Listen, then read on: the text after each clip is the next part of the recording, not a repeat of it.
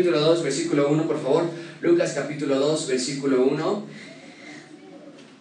Vamos a estudiar este texto. Si eres visitante aquí con nosotros por primera vez, tenemos el texto en las hojitas que te hicieron favor de dar. Si no tienes, puedes todavía levantar tu mano y te, te damos el texto en las hojitas que tienes allí o algún acompañante, por favor, que esté cerquita de alguien que puede compartir con nuestros visitantes de primera vez. Vamos a leer un texto que es de profundo eh, significado para nosotros como cristianos. Después de todo, nos llamamos cristianos. Nos llamamos cristianos porque conocemos, eh, porque creemos en Cristo, en el Señor Jesucristo. Y este texto habla del nacimiento del Señor Jesucristo. ¿Y qué mejor manera de comenzar este, celebración navideña que hablando de este texto. Ven conmigo, por favor, Lucas capítulo 2, versículo 1, sigan con su vista y les voy a pedir que lean en voz alta en algunos versículos, así que ustedes pueden nada más esperar. Dice la palabra de Dios, Lucas capítulo 2, versículo 1, aconteció en aquellos días que se promulgó un edicto de parte de Augusto César, que todo el mundo fuese empadronado. Ustedes leen Malta en versículo 2, por favor.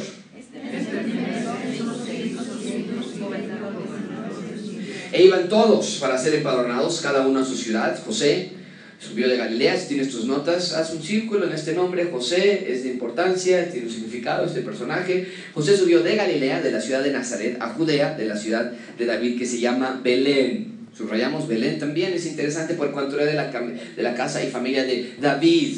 Entonces, varios personajes que nos empieza a dar ya este texto y vamos a ir eh, desmenuzándolos unos por uno, pero vean estos, esos textos llenos de información. Eh, para ser empadronado con María, su mujer, desposada con él, la cual estaba encinta. Y aconteció que estando ellos allí, se cumplieron los días de su alumbramiento y dio a luz a su hijo primogénito y lo envolvió en pañales y lo acostó en un pesebre porque no había lugar para ellos en el mesón. Y en esa frase, no había lugar para ellos en el mesón. Muy interesante que desde el inicio del nacimiento del Señor Jesucristo vemos esta clase de actitud y vamos a estudiarla más. Versículo 8, había pastores en la misma región que velaban y guardaban en las vigilias de la noche sobre su rebaño, y aquí se les presentó un ángel del Señor y la gloria del Señor los rodeó de resplandor y tuvieron gran temor. Pero el ángel les dijo, no temáis, porque aquí os doy nuevas de gran gozo que será para todo el pueblo, que os ha nacido hoy en la ciudad de David un Salvador, que es Cristo el Señor. Esto servirá de señal. Hallaréis al niño envuelto en pañales, acostado en un pesebre, y repentinamente apareció con el ángel una multitud de las huestes celestiales que alababan a Dios y decían, Gloria a Dios en las alturas y en la tierra, paz, buena voluntad para con los hombres. Noten esas dos referencias, alturas y tierra, cielos, tierra, es interesante el texto como lo menciona allí. Sucedió que cuando los ángeles se fueron de ellos al cielo, los pastores se dirigieron unos a otros, pasemos pues hasta Belén y veamos esto que ha sucedido y que el Señor nos ha manifestado. Vinieron pues apresuradamente y hallaron a María y a José y el niño acostado en el pesebre. Y al verlo le dieron, dieron a conocer lo que, se había, lo que se les había dicho acerca del niño. Leamos todos en voz alta, versículo 18. Y todos los que oyeron se maravillaron de lo que los pastores les decían. Pero María guardaba todas estas cosas, meditándolas en su corazón. Y volvieron los pastores glorificando y alabando a Dios por todas las cosas que habían oído y visto como se les había dicho. Vamos a, vamos a orar para pedir sabiduría en este texto. Pero conforme estamos llegando a nuestro final de año 2019, creo que es un buen momento para que cada uno de nosotros examinemos nuestras vidas. Y veamos, siempre es un buen momento para hacer una examinación de nuestra vida, pero especialmente llegando al final del año, creo que es un buen momento y estudiando este texto que habla de la llegada del Señor Jesucristo, de la llegada del Rey a la tierra, y vamos a examinarlo cómo nos afecta a nosotros. Pero tomando este texto como referencia, yo quisiera que tú hicieras esta oración y dijeras, Señor, ¿qué efecto está teniendo tu llegada a la tierra en mi vida. Porque a veces podemos vivir la vida como si nada y tener nuestras actividades diarias y ocupaciones y preocupaciones. Y el domingo nos acordamos de Cristo y venimos y cuando nos enfermamos acordamos de Dios, cuando algo sucede nos acordamos de Él, pero que este texto realmente revele nuestros corazones. ¿Qué efecto en mi vida diaria está teniendo esto? Eh, en, nuestro corazón. Así que yo te pido que hagas esta oración y yo oraré en voz alta. Todos juntos en oración. Señor, te damos gracias porque podemos estar aquí esta mañana. Fría, nublada, pero recordamos y recordando de tu nacimiento. A partir de que tú llegaste, nada ha sido igual. El mundo cambió, la historia cambió, la geopolítica cambió. Pero Señor, la pregunta es, ¿mi vida cambió también? ¿Es mi vida diferente? ¿Es mi vida distinta? ¿O continúo con un vacío y confusión? ¿O continúo con infelicidad, tristeza? ¿O continúo con incertidumbre? ¿Qué pasa después de la muerte? ¿Qué pasa después de que dice, ¿para qué estamos aquí? ¿Quién nos puso aquí? Señor, tu nacimiento responde todas estas preguntas. Ayúdanos a vivir una vida conforme a tu nacimiento, que realmente demuestre que tú has llegado a la tierra y a nuestro corazón. Y para aquellos que aún no han recibido este obsequio, te ruego que tú trabajes hoy para que puedan ver la realidad de quién eres tú. En nombre de Cristo Jesús ponemos esto en tus manos. Amén. Tu cumpleaños es afectado por este evento. En mi caso es el 14 de julio de 1986. Yo digo 1986 porque son 1986 años después de que Cristo nació. El tuyo será diferente, pero tu cumpleaños es afectado por este evento. Tu reloj es afectado por este evento. La historia de la humanidad se vio enteramente afectada por este evento. La manera en la que computamos los años se vio también afectado. Y es que el nacimiento del Señor Jesucristo marcó un antes y un después en la historia de la humanidad. Nuestra historia fue partida en dos, antes y después del nacimiento de Jesús. Es el evento más monumental de la historia del planeta. Si Jesús no hubiera llegado a la tierra, Dios sería un mentiroso porque Él había prometido anteriormente que vendría un Salvador, un Mesías. Si Jesús no hubiera llegado a la tierra, la Biblia que tienes en tu regazo, o en tu computadora, o en tu teléfono, o en tu iPad, eh, la Biblia no fuera un libro confiable. Entonces, si Jesús no hubiera llegado a la tierra, nuestras vidas no tendrían esperanza alguna. El planeta sería un lugar mucho más gris. La sociedad estaría aún más descompuesta y vacía. ¿Qué pasa después de la muerte? No lo sé. Nada, supongo. ¿Para qué estamos aquí entonces si de nada hay nada? No lo sé. Su llegada cambió la historia de la humanidad y lo más importante, su llegada cambió mi historia. Espero que tu historia también. En el texto que estamos a punto de estudiar, ese es el punto que Dios quiere que tú veas, que Dios quiere que agradezcas que el rey finalmente haya llegado a la tierra y pueda instalar su reino aquí. Hemos estudiado ya en varias semanas el Evangelio de Marcos en nuestra clase para los que no están aquí, lo que hemos dicho anterior, para los que no han llegado a la clase de Marcos, fundamentalmente hemos estudiado en los últimos meses que en la llegada de, eh, eh, de Jesucristo a la tierra, su predicación fue prioritariamente el anuncio de que el reino de Dios había llegado a la tierra. Él predicaba esto, el reino de Dios se ha acercado, por lo tanto, arrepiéntanse y crean en el Evangelio. Esa es la predicación primordial del Señor Jesucristo. Pero cuando estudiamos Marcos, al inicio de Marcos, Marcos se saltó la llegada del rey. No hubo pastores, no hubo pesebre, no hubo eh, eh, visitas, nada. Se saltó directamente al ministerio de Cristo a la tierra, a sus milagros, a sus predicaciones, a sus obras. Pero hoy es un buen día para que pongamos una pausa a nuestra serie de Marcos y regresemos al inicio. Que veamos que la llegada del rey sucedió tal y como Dios lo había prometido. Y todo por amor, por verdadero, genuino, profundo amor. Y para los que no conocen de Jesús, esta puede ser tu primera vez en una iglesia. Déjame decirte, también puede cambiar el rumbo de tu historia, tal y como sucedió conmigo. Puedes conocer del verdadero amor, que no vas a encontrar allá afuera. Un amor que perdona, que abraza, que salva. No hay nada más que se pueda comparar al amor de Dios. No hay nada más que se pueda comparar con el nacimiento de Cristo en la tierra, de Jesús, el Mesías. Esta mañana vamos a ver tres puntos. En primer lugar veremos el rey ya viene. Después eh, estudiaremos la llegada del rey. Y por último veremos los visitantes del rey. Así que vean conmigo, en primer lugar, el rey ya viene. ¿A qué me refiero con este primer punto? Bueno, véanlo conmigo en el versículo 1. Aconteció en aquellos días que se promulgó un edicto de parte de Augusto César, emperador romano, que todo el mundo fuese empadronado. En este primer censo se hizo siendo Sirenio gobernador de Siria. La palabra empadronar simplemente significa censar. El emperador romano quería saber cuántas personas vivían en Israel. Recuerden, en este momento Israel vivía bajo el imperio romano, la conquista romana, como mayor parte del mundo conocido en ese momento, Roma era el imperio más poderoso, y no era fuera de lo común que, eh, como lo hacemos hoy día, una nación fuese censada. Pero una de las razones principales por las que estos censos se llevaban a cabo, mucha atención, era para encontrar a jóvenes en el imperio y reclutarlos, enlistarlos al ejército y prepararse para una guerra eventual que Roma eh, conocía muy bien constantemente en guerras. Y el versículo 3 nos dice que todos tenían que ser empadronados en su ciudad de origen. Desde el versículo 3 está en la pantalla. Iban todos, los ciudadanos, por orden, a ser censados, cada uno a su ciudad. Entonces recordemos, María y José vivían en una pequeña ciudad en el norte de Israel, una pequeña ciudad que se llama Nazaret.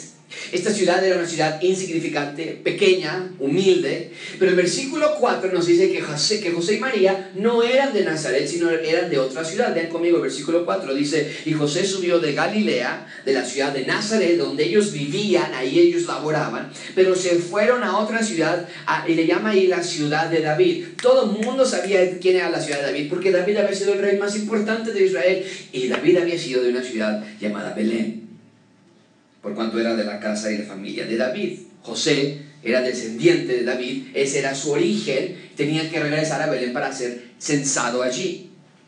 Y muchísima atención con esto. Les pedí que subrayaras o que pusieras un circo en la palabra Belén, porque el punto es que Dios nos va a ir revelando poco a poco su perfecta y soberana voluntad. Amigos, quiero que entiendan esto. Dios no tenía que haberlo hecho.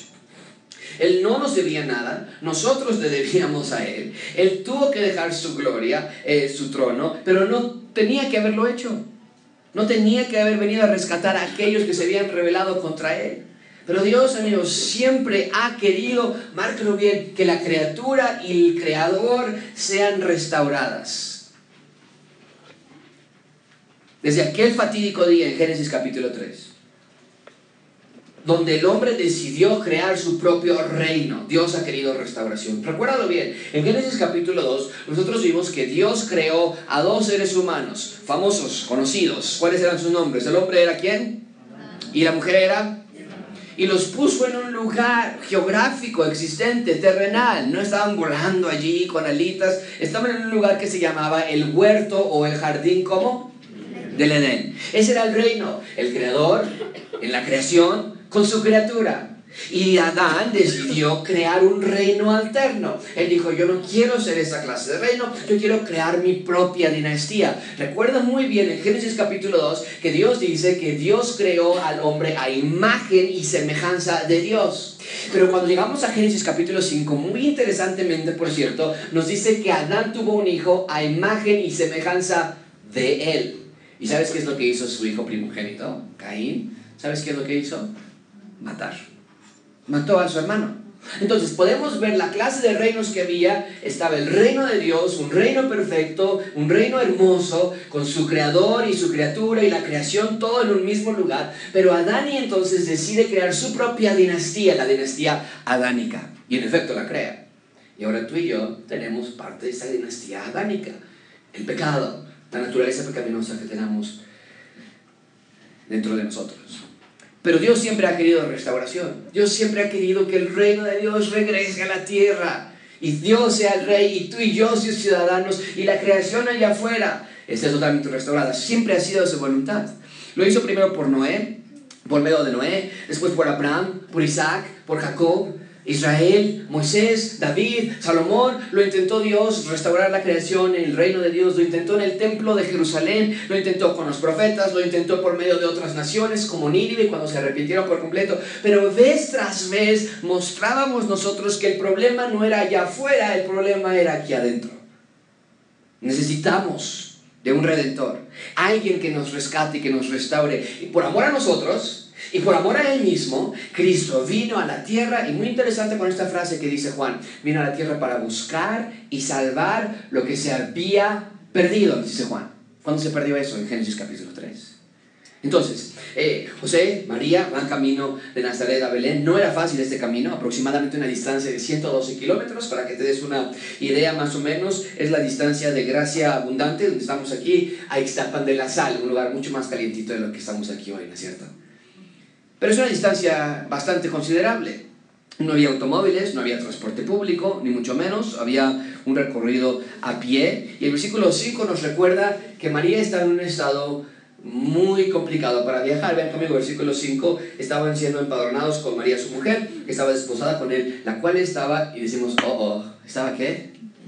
Embarazada. Wow. Entonces, nada más quiero que veas la dificultad de este viaje. Y para ti y para mí nos puede parecer inoportuno. Tal vez suene como que les tocó mala suerte. ¡Wow! En el momento en que se le ocurre hacer el censo, está embarazada en el último trimestre de su embarazo. Pero quiero recordarte un dato muy importante. 400 años antes de este evento, 400 años antes de este evento, Miqueas nos da una profecía acerca del rescate que Dios había prometido. Y eso es lo que escribe Miqueas en Belén, en, en Miqueas 5.2. Dice, pero tú, ¿cómo? Belén. 400 años antes, pero tú, Belén, pequeña, una ciudad pequeña, para estar entre las familias de Judá, de ti, de Belén. De Belén me saldrá el que será Señor en Israel eh, de Belén, el, el rey, el, el, el, Mesías. De ti va a venir el Mesías y sus salidas son desde el principio, desde, desde los días de la eternidad. Entonces, Dios, más de 400 años antes de que naciera Jesús, Dios, más de 400 años antes de que naciera Jesús. Nota eso, por favor, y quiero que vean esta, esas cualidades de cronología. 400 ah, años antes ya había dado Dios unas, el nombre de la ciudad de donde el rey de Israel vendría, Belén. Y nada más quiero que notes, que veas cómo Dios tiene control sobre todas las cosas, porque parecería que Dios entonces se había equivocado. Porque si María estaba esperando a Jesús y Jesús era el rey, no podía nacer en Nazaret, tenía que nacer en Belén. Y no había razón de nacer en Belén, a menos que se le ocurriera al emperador hacer un censo en ese preciso momento. Entonces vemos cómo Dios tiene un plan y todo está bajo su control. Y quiero hacer ese énfasis en ese, en ese punto, la soberanía de Dios. Dios es el rey, nosotros somos su creación. Y en esta historia queda clarísimo. Solo piensa en esto por un minuto. María no pidió ser la madre de Cristo. Dios la eligió. Belén no tenía algo de especial. Dios eligió esa ciudad. El ser humano no sabía, no pedía, no quería y no buscaba a un Salvador. Dios eligió hacerlo. Entonces, quiero que vean que la soberanía de Dios es que Dios hace de acuerdo a su perfecta voluntad, no a la nuestra. Siempre, siempre. Nosotros no buscamos a Dios, amigo. Él nos busca a nosotros. Para ti que estás en, en, Gracia Abundante la primera vez, segunda vez, para nuestros visitantes ya de Gracia Abundante regulares, nuestros miembros, quiero que quede esto muy claro. Nosotros no buscamos a Dios, Él nos busca a nosotros. Ahora, desde nuestra perspectiva podría parecer diferente. No, yo estoy buscando a Dios. Yo estoy buscando y estoy tratando de leer y encontré y pregunté. Claro, esa es la perspectiva que nosotros tenemos, pero ese interés que tú tienes es Dios diciéndote, búscame, búscame. Dios nos elige a nosotros, nosotros no elegimos a Dios. Y por lo tanto, descansamos en su soberanía. Por favor, mucha atención con esto. Cada evento que sucede en tu vida está dentro de la perfecta soberanía de Dios, incluyendo tus enfermedades, incluyendo tus problemas, incluyendo tus dificultades. Todo está dentro de la soberanía de Dios. Todo está en su perfecta voluntad. Él sabe todo, Él controla todo y nosotros descansamos en Él. Así que no ibas angustiado, no vivas desconfiando de Dios. No vivas pensando que Dios no te ve o que te ha abandonado, porque ese no es el Dios de la Biblia. Bien, ahí tenemos entonces, el rey ya viene, María está por llegar a Belén junto con José para ser censados, pero al llegar a Belén algo sucede.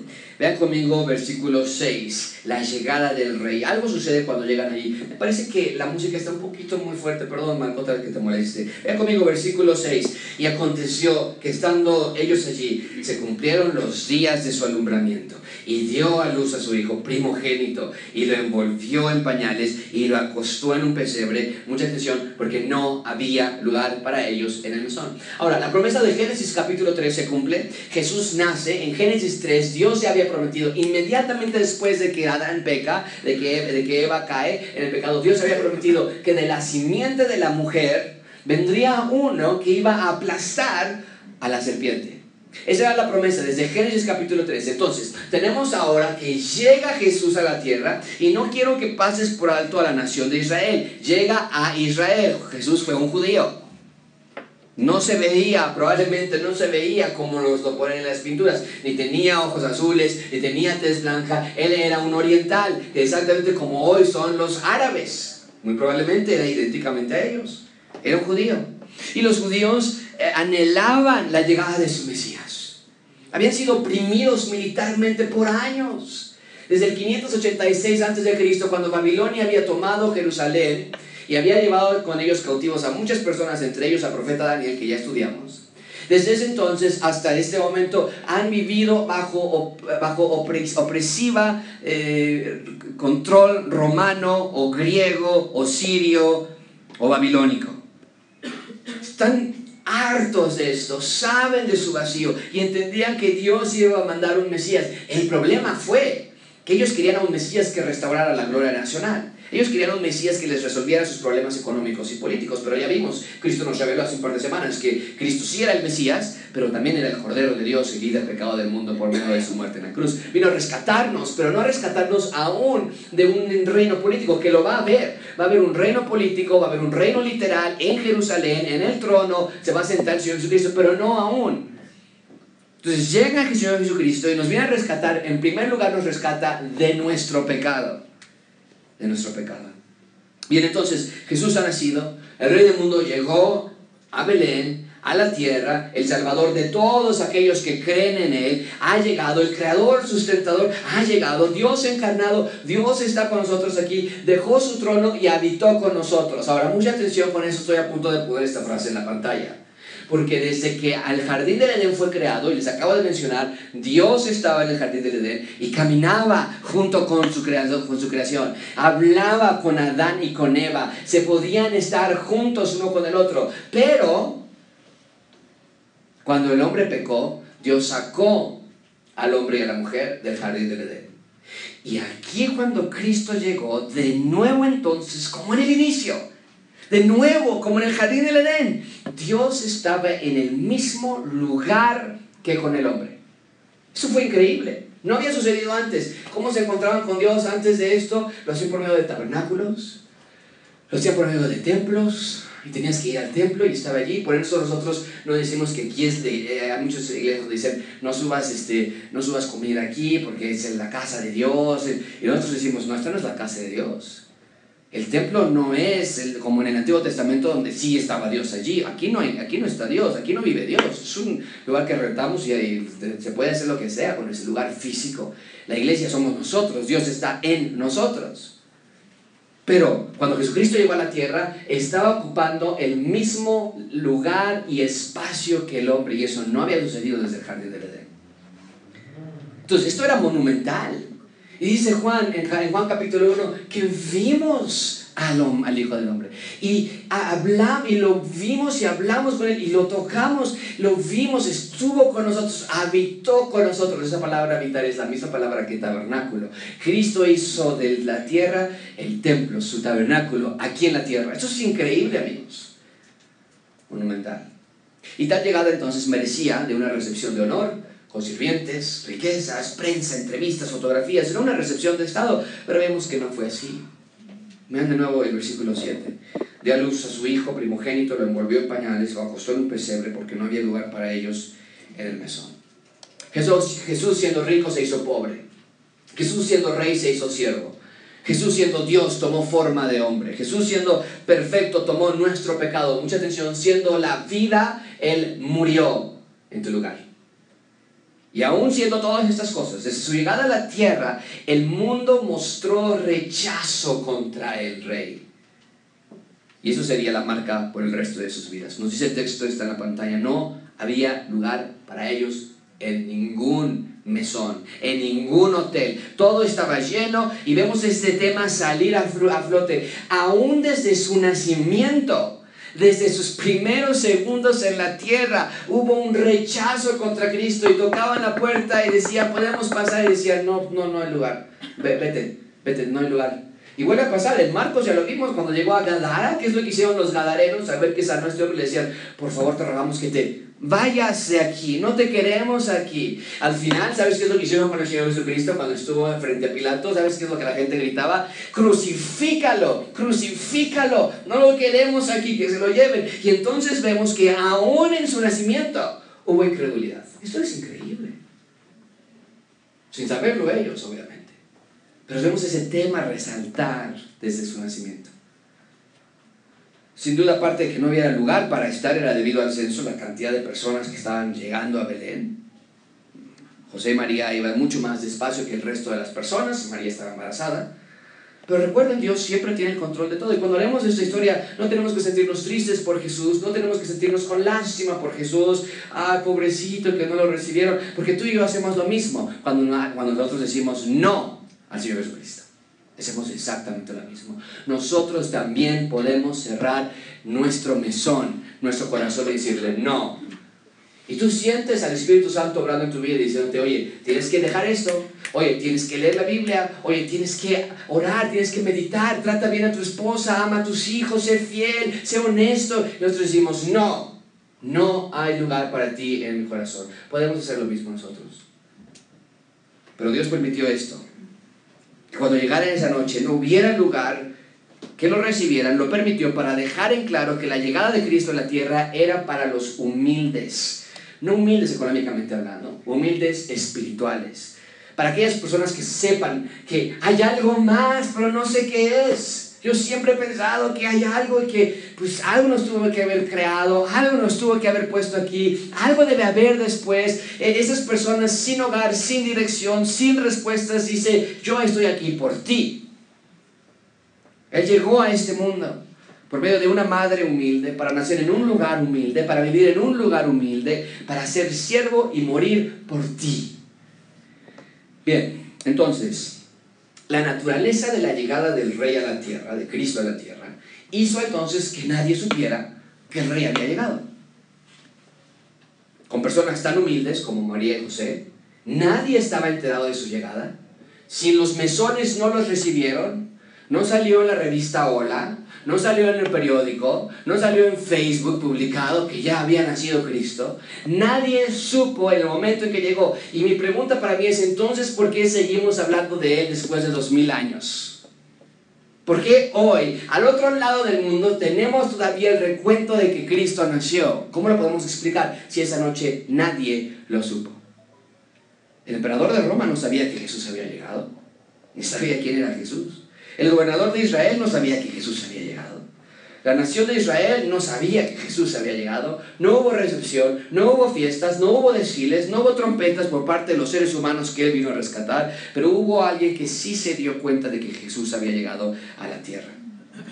Hubo alguien que sí supo de la llegada del rey. Vean conmigo los visitantes del rey.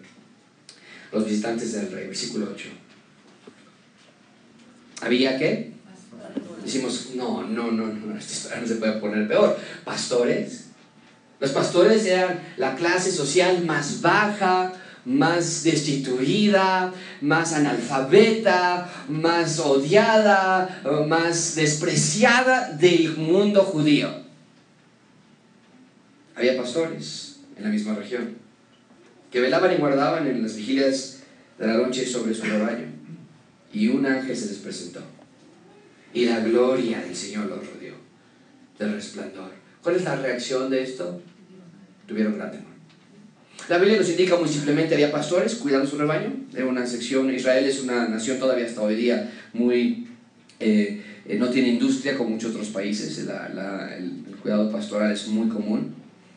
Y el versículo 9 nos dice que se apareció un ángel, la gloria del Señor, nos dice el ángel del Señor, esto lo acabamos de ver en Éxodo, el ángel del Señor, la gloria del Señor se apareció, tuvieron gran temor y con toda razón, porque la gloria de Dios es tan perfecta, tan pura, tan santa, que provoca que las personas que la han visto en la Biblia siempre sean llenas de temor. ¿Por qué? Por nuestra condición. Somos pecadores y nuestra naturaleza va en contra de la naturaleza de Dios. Pero entonces este ángel del Señor se aparece y, y en un momento vamos a ver a todavía más ángeles cantar y quiero que marques esto porque todo se conecta a Génesis. Yo soy un gran proponente de que todo se conecta con Génesis de nuevo. La historia es una, la Biblia es una historia de cómo inició todo, cómo se destruyó todo y cómo se va a restaurar todo. Esa es la Biblia. Y entonces en Génesis nosotros vemos que cuando Adán y Eva son expulsados del huerto del Edén, ¿sabes qué es lo que pone Dios a la entrada del jardín del Edén? ¿Sabes qué es lo que pone? Pone ángeles que guarden con una espada de fuego para que no puedan entrar y comer del fruto de la vida. Entonces, ahora tenemos a ángeles también, pero van a ocupar una función distinta. Ya no es de separar al hombre de Dios, ahora es de llevar al hombre con Dios. Ahora puede haber otra cohabitación, pueden estar juntos de nuevo. Y los ángeles aquí se aparecen y están enfrente de ellos. Y en primer lugar les dicen, no teman, versículo 10. No teman. Un ángel se aparece y les dice, no teman, muy parecido al ángel Gabriel que le dijo a María, no temas. ¿Por qué? Porque cuando no conocemos de Dios, no sé tú, pero yo era así, cuando no conocemos de Dios, hay cierto temor de Dios. No sabemos en concreto quién es Él. Y parte de nuestra naturaleza nos lleva a querer escondernos de Dios y de su presencia. Entonces solemos decir cosas como, bueno, yo, yo sí creo en Dios, pero, pero nada más así a, a grandes rasgos, ¿no? O sea, nada más a lo grande y, y, y, la, quién sabe cuál sea el correcto, ¿no? Todo, hay muchos casos de dioses, yo no sé cuál sea el correcto. Hay mucha incertidumbre y lo hemos mencionado anteriormente. Si eso fuera verdad, la verdad, yo no quisiera creer en algún dios así, que nos creó y nos aventó allí en la oscuridad y a ver, háganle como puedan para ver quién soy yo, ¿no? Opción A, B, C, D y hasta la Z, a ver si a alguno le adivina qué dios tan más malvado sería algo así de no revelársenos a nosotros. Y entonces aquí dice, no teman. Los que creen en Jesús no tienen que temer. Él echa fuera todo el temor.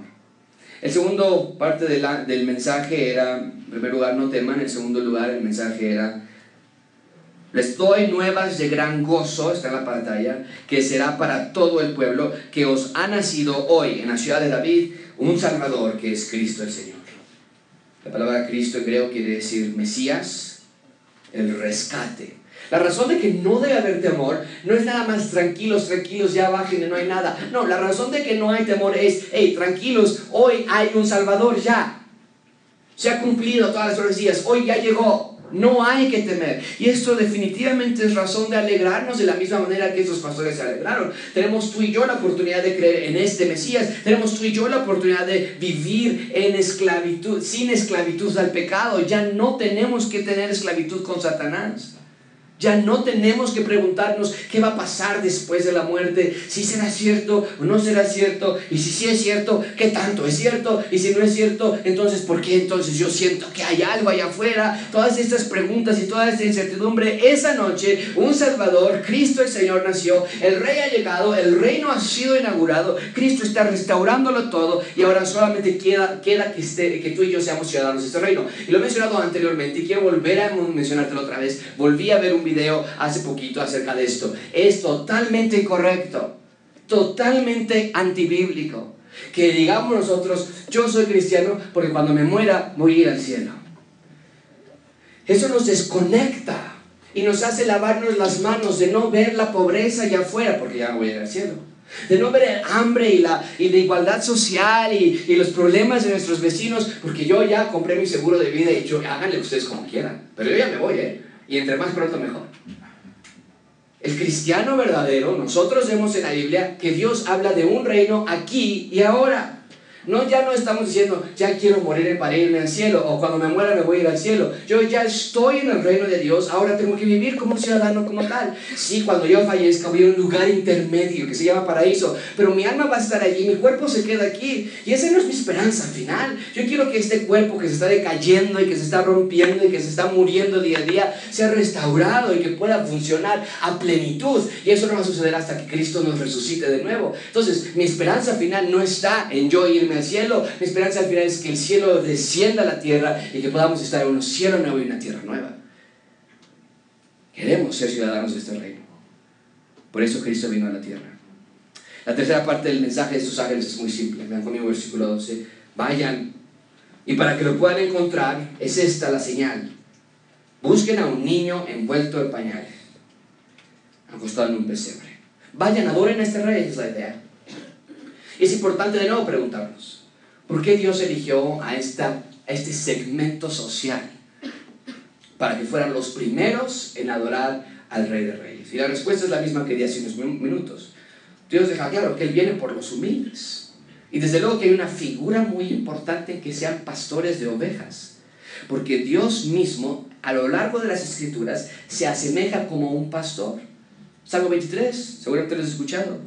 Jehová, Yahweh, Dios es mi pastor. Y Cristo toma esa analogía también, y él diría después, eh, yo soy el buen pastor.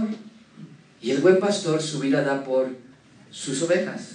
Entonces, desde el principio vemos esas flechas apuntándonos hacia la labor de este bebé. Estos pastores estaban por ir a conocer al pastor del mundo. Y para ser una oveja de este pastor, tienes que ser pobre en espíritu. Cristo vino por los que saben.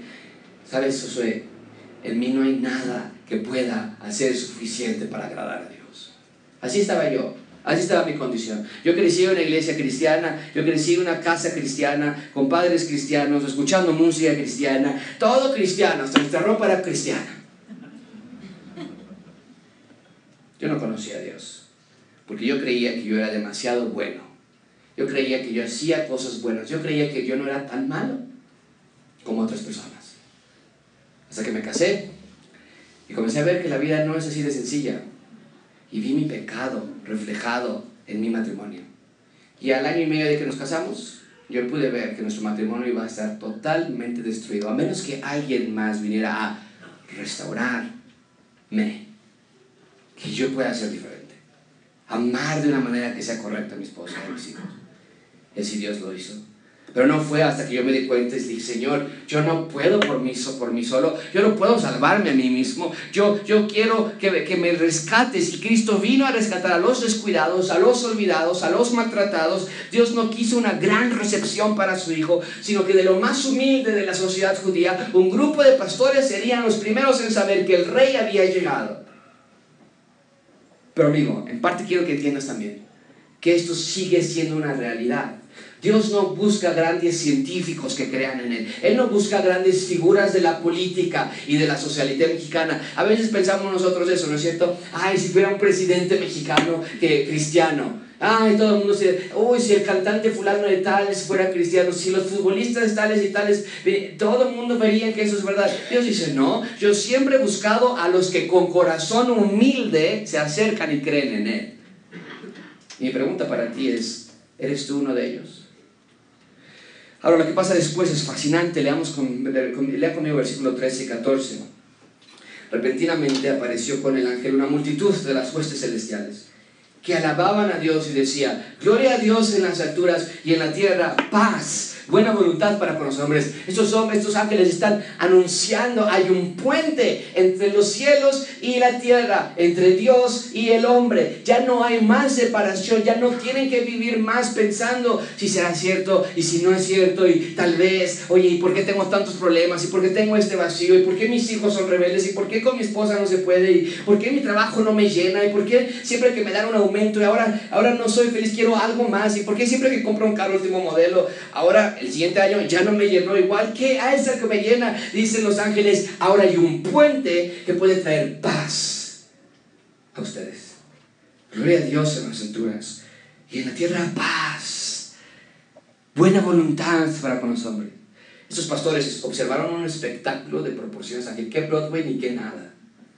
La nos dice una multitud de ángeles llegaron a cantar y alabar a Dios y el canto de su alabanza era muy concreto. Gloria a Dios en las alturas, Él se merece toda la gloria. Él es el único que se puede llevar la gloria. Y paz a las personas. ¿Por qué? Ah, porque Jesús es el salvador del cáncer, ¿verdad? Él es el que va a quitar el cáncer, no. Jesús no es el salvador del cáncer. Jesús no es el salvador de las enfermedades. Jesús no es el salvador de las malas suerte o de, la, o de, o de problemas. Jesús es el salvador de la muerte eterna. De eso nos salva Cristo. Él es quien perdona nuestros pecados. Y claro, en algunos casos Él nos sana y Él nos ayuda y Él nos, Él nos alienta a seguir adelante. Pero mi búsqueda por Cristo no es para que yo siempre esté sano. Mi búsqueda por Cristo es para que yo tenga vida eterna y que alguien perdone mis pecados. La única manera entonces en la que puedes obtener total paz es mediante Jesús como tu Salvador. Nunca lo voy a olvidar. Cuando nuestra hija tenía seis meses de edad, la llevábamos a la guardería todos los días y nos tocaba siempre junto a los papás de las gemelas, así los conocíamos. Y todo el mundo le hacía fiesta a las gemelas porque eran gemelas y estaban preciosas, rubias, con ojos azules, estaban hermosas y todos los días ay, les hacían la fiesta a las gemelas. Una mañana que llegamos, Rebeca y yo, no llegaron las gemelas. Y había un ambiente de incertidumbre, tenso. De eso cuando tú sientes que algo pasó las maestras de allí nos dicen, por favor estén orando por él y ella, sus nombres nos dan. Una de las gemelas falleció anoche en su cuna. La pusieron a dormir y nunca despertó. Y esa es la pregunta. ¿Pueden ellos tener paz? Cuando el cuerpo de la niñita ya no iba a regresar, cuando su vida ya estaba totalmente fuera, aún puede haber paz. Según lo que los ángeles estaban diciendo ese día, sí, sí puede haber paz aún en medio de las dificultades y de los problemas más tremendos que puedas encontrarte. Hay paz en la tierra porque Cristo, el Rey, llegó. ¿Qué es lo que decidieron los pastores cuando se fueron los ángeles? Ven conmigo, versículo 15. Sucedió que cuando los ángeles se fueron de ellos al cielo, los pastores, los pastores se dijeron unos a otros, bueno, ¿qué hacemos ahora? Esa es la idea. Y esa es la decisión que ellos tomaron. Esa es la pantalla. Vamos, vamos, Vamos a Belén y vamos a ver esto que ha sucedido. Solamente tenían, esa es la garantía que ellos tenían. ¿Quién te dijo que iba a venir otra vez? Jesús, el rey. ¿Ok? ¿Quién les dijo que iba a venir? Unos ángeles. ¿Unos ángeles? ¿Se te aparecieron? Sí, no, de hecho muchos ángeles. Y nos cantaron. Solamente con esa noticia ellos decidieron ir hasta Belén y ver lo que los ángeles nos han manifestado. ¿Es lo que dice el texto? No, hay una diferencia muy pequeña pero importante. Ver lo que el Señor nos ha manifestado. Esto es mensaje de Dios por medio de los ángeles, sí, pero mensaje de Dios al final de cuentas.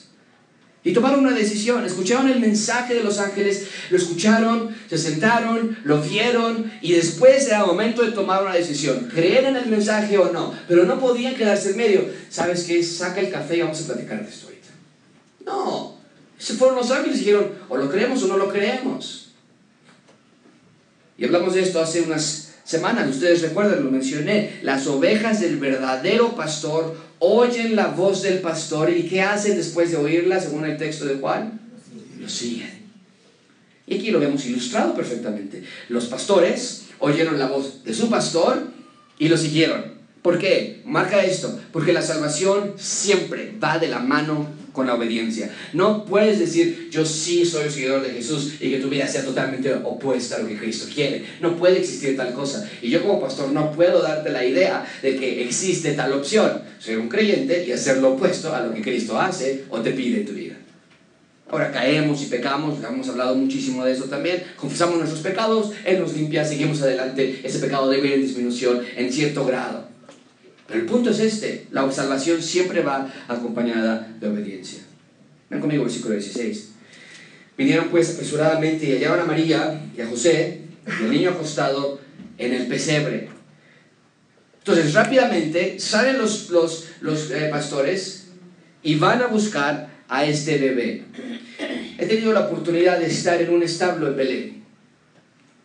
Y cuando llegamos yo no podía creerlo porque no son para nada como lo que yo me imaginaba, por lo menos, en mi ignorancia tal vez. Yo esperaba ver la casita de madera y el pesebre bonito y la pajita y, ¿no? y todos los animales sentaditos bonitos. Eso es lo que yo siempre veo en las fotografías. Preguntaba yo, ¿desde cuándo son esos estables? Desde los tiempos, establos, desde los tiempos de Cristo. Siempre ha sido así. Y están allí todavía. Son cuevas. Nunca lo voy a olvidar, el, el autobús se detiene y lo único que yo podía ver era un parque o con un pasto nada más. Y dice, ¿dónde están los establos? Yo quiero el establo de Belén, allá abajo. Y, tienes que ir hacia el parque, entras como, es, es, parece parque porque es puro pasto arriba, pero son cuevas subterráneas que tienes que ir metiéndote.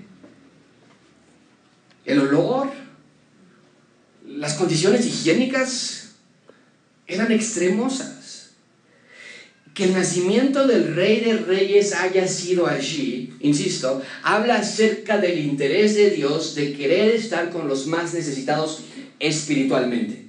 Cristo nació entre animales, en la obscuridad, en el frío, en el rechazo, entre los desperdicios animales, porque no estaba limpio el lugar. Y eso nos tiene que despertar y pensar, ¿por qué lo hizo? Oye, si nada es cierto, si nada de esto es cierto, si Dios no nos creó... Perdón.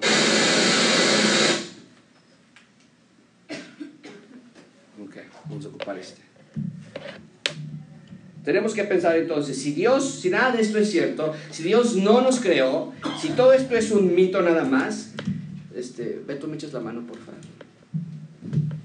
Vamos a apretarlo más. Ah, creo que ya quedó, ya quedó, perfecto.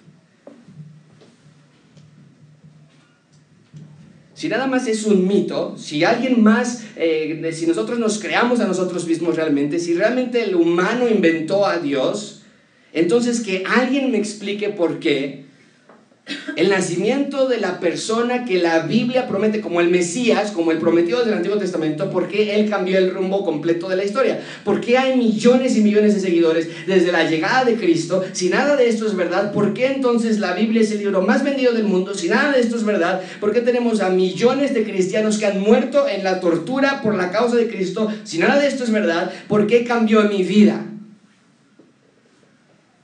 Si nada de esto es verdad. No podemos responder esto sin tener que admitir que hay algo en este libro que hace que todo lo demás tenga sentido y eso es Cristo, eso es Jesús.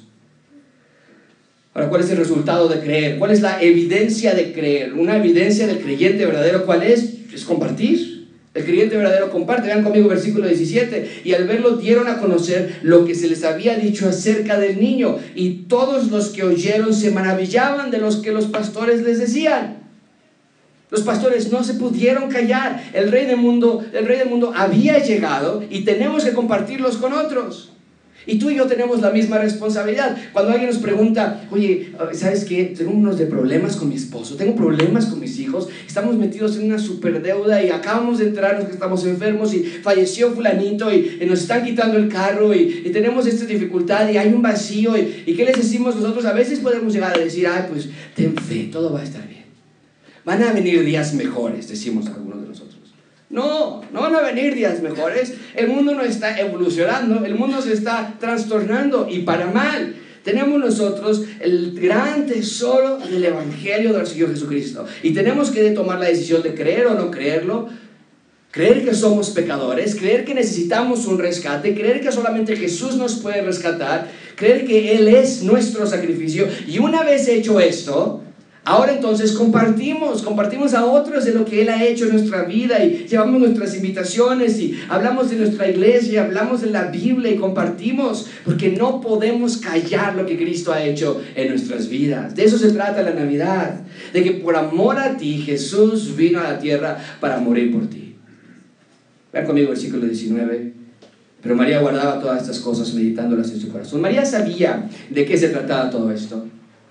Un ángel se le había aparecido a ella para decirle que Jesús sería el que salvaría a su pueblo de sus pecados. María siempre supo quién fue Jesús. Ella siempre supo cuál fue la misión de Jesús. Y al ver a los pastores llegar de la nada, ella sabe que fueron enviados por Dios como señal de lo que Cristo iba a hacer para el mundo. Cristo, en efecto, era el buen pastor quien iba a dar su vida por sus ovejas, incluyéndola a ella.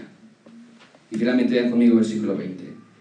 Y volvieron los pastores glorificando y alabando a Dios por todas las cosas que habían oído y visto como se les había dicho. Eso es lo que hace un cristiano. Con su vida, en su vida, en su empleo, en el hospital o en las vacaciones, en las buenas o en las malas, casados o viudos, solteros o separados, con hijos o con nietos. El cristiano, el verdadero ciudadano del reino de Dios, glorifica Alaba a Dios por todas las cosas que ha visto y ha oído. Pero cuando no has visto nada, es porque no lees, la Biblia. Y cuando no has oído nada, porque tus oídos espirituales están cerrados, entonces no puedes vivir esta clase de vida. Gracias abundante. Déjame decirte que esta mañana la Navidad es celebrar no el fin de año.